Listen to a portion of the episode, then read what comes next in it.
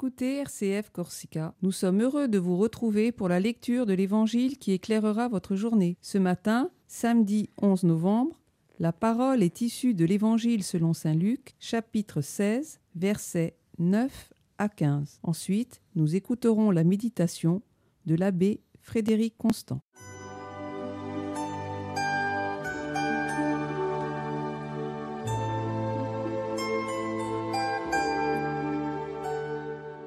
Évangile selon Saint Luc. En ce temps-là, Jésus disait à ses disciples, Moi, je vous le dis, faites-vous des amis avec l'argent malhonnête, afin que le jour où il ne sera plus là, ses amis vous accueillent dans les demeures éternelles.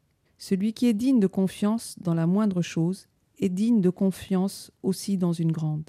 Celui qui est malhonnête dans la moindre chose est malhonnête aussi dans une grande.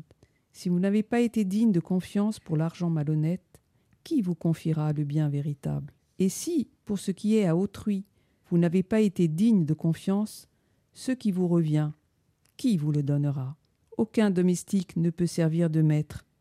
Ou bien il haïra l'un et aimera l'autre, ou bien il s'attachera à l'un et méprisera l'autre. Vous ne pouvez pas servir à la fois Dieu et l'argent. Quand ils entendaient tout cela, les pharisiens, eux qui aimaient l'argent, tournait Jésus en dérision. Il leur dit alors, Vous, vous êtes de ceux qui se font passer pour justes aux yeux des gens, mais Dieu connaît vos cœurs.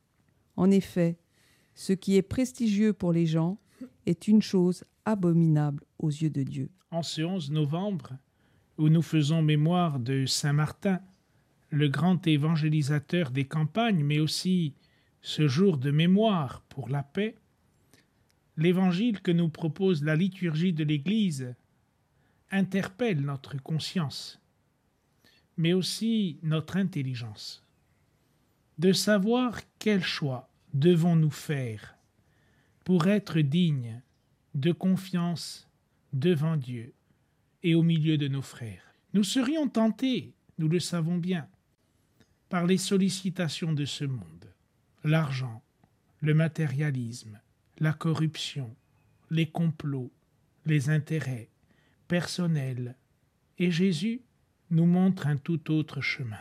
L'image qui nous est donnée aujourd'hui, c'est Saint Martin qui partage son manteau. Il nous aide à comprendre que nous ne pouvons pas nous laisser tromper par l'argent. Au contraire, nous devons laisser Dieu éclairer nos vies car lui seul peut nous montrer un chemin de lumière. Nous avons des moyens pour comprendre et adhérer à cette attitude de vie.